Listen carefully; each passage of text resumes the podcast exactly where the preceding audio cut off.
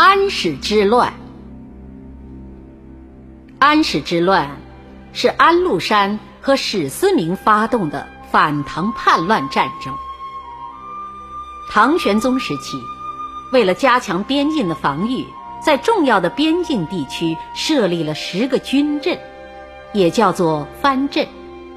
军镇的长官叫节度使，节度使带领军队。还监管行政和财政，权力很大，地位很重要。按照当时的惯例，节度使立了功，就可能被调到朝廷当宰相。李林甫当宰相后，害怕边境的节度使被调回京城当宰相，就在唐玄宗面前竭力主张重用边境将领中的胡族人。李林甫认为胡人文化低。不会对自己形成威胁。唐玄宗本来就最怕边境的将领谋反，就听了李林甫的话，提拔了一些胡人节度使。在这些胡族节度使中，唐玄宗最器重的就是平卢节度使安禄山。安禄山很善于对上司溜须拍马、逢迎谄媚。遇到有朝廷派人到边镇来办事，他就送上重重的礼品。这些人回去以后，自然要在唐玄宗面前称赞安禄山。唐玄宗听了，认为安禄山是个人才，又让他兼任范阳节度使和河东节度使。这三镇节度使管辖着现在的北京、河北、山西。和辽宁、山东、河南的部分地区，统帅着重兵十八万多人。当时唐朝的边镇军队共有四十九万人，安禄山一人就掌握了三分之一还多。安禄山是个大胖子，肚子特别大，自称有三百斤重。有一次，唐玄宗指着他的肚子，开玩笑地问他：“哎？”你这里面装了什么东西，竟有这般大？安禄山一本正经的回答说：“没装什么东西，只有一颗对陛下赤诚的心。”唐玄宗听了，觉得他忠诚可爱。安禄山知道唐玄宗特别宠爱着杨贵妃，就拜年轻的杨贵妃为干妈。每当觐见唐玄宗和杨贵妃的时候，他总是先拜贵妃，后拜玄宗。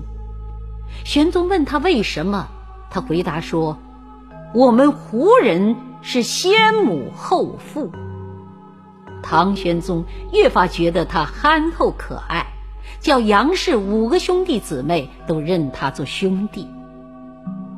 安禄山。为了迎合唐玄宗和杨贵妃奢豪享乐的欲望，把从各地搜刮来的奇禽异兽、珍宝玩物源源不断的派人送到长安的皇宫中。安禄山的心思果然没有白费。天宝九年，唐玄宗封安禄山为东平郡王，这是唐朝开国以来封给胡人的最高爵位。玄宗还下令在京城里给安禄山建筑了极其豪华的府邸。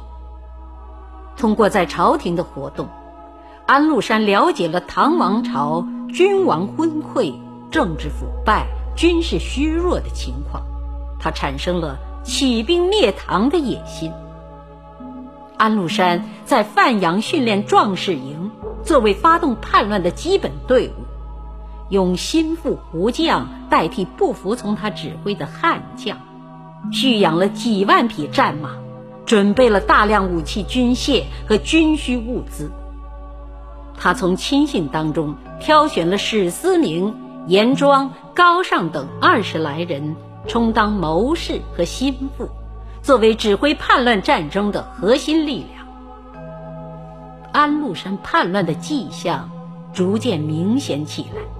朝廷的一些大臣和其他的一些节度使也逐渐的觉察到了，他们多次提醒唐玄宗，可是昏庸的唐玄宗怎么也不相信，反倒说：“哎，安禄山这个人，我推心置腹的对待他，他哪能反叛我呀？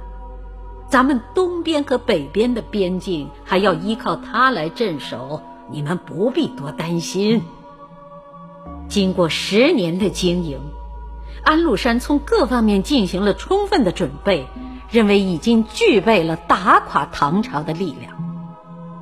公元七百五十五年十月，安禄山说唐玄宗给他下了密旨，叫他带兵入朝讨伐杨贵妃的哥哥杨国忠。将领们听了大吃一惊，可是谁也不敢说话。十一月初一，以讨伐杨国忠为名，安禄山在范阳举行反叛，发兵十五万向南进军，准备打到长安去推翻唐朝，自己当皇帝。叛军打来的时候，黄河以北二十四军的文官武将，有的开城迎接叛军，有的弃城逃走，有的被叛军擒杀。叛军没遇到什么抵抗，很快席卷了这一大片地区。叛军得逞的消息接二连三的传到长安，这时候唐玄宗才相信安禄山是真的反叛了。他匆忙调兵遣将，增募军队，部署平定叛乱。可是这临时拼凑起来的军队，哪里是叛军的对手？叛军打过黄河以后，向西南东三面继续攻城掠池，一路势如破竹。在野蛮残暴、掠夺诚信的安禄山的放纵下，叛军每到一个地方，奸淫掳掠、残害百姓，无个不作，给人民带来了深重的灾难。公元七百五十六年，叛军攻占了东都洛阳。直抵京城长安东边的大门潼关。接着，安禄山在洛阳自称大燕皇帝，任命大臣，委派官吏，建立起割据政权。唐玄宗逃到了成都，唐朝将领颜杲卿、颜真卿、李光弼、郭子仪、张巡等。在中原与安禄山、史思明的叛军展开了殊死战斗。后来，安禄山被自己的儿子杀死，史思明又杀了安禄山的儿子，而史思明也被自己的儿子绞死。安史之乱持续了八年才被平定。经过安史之乱。唐朝从此走向衰落。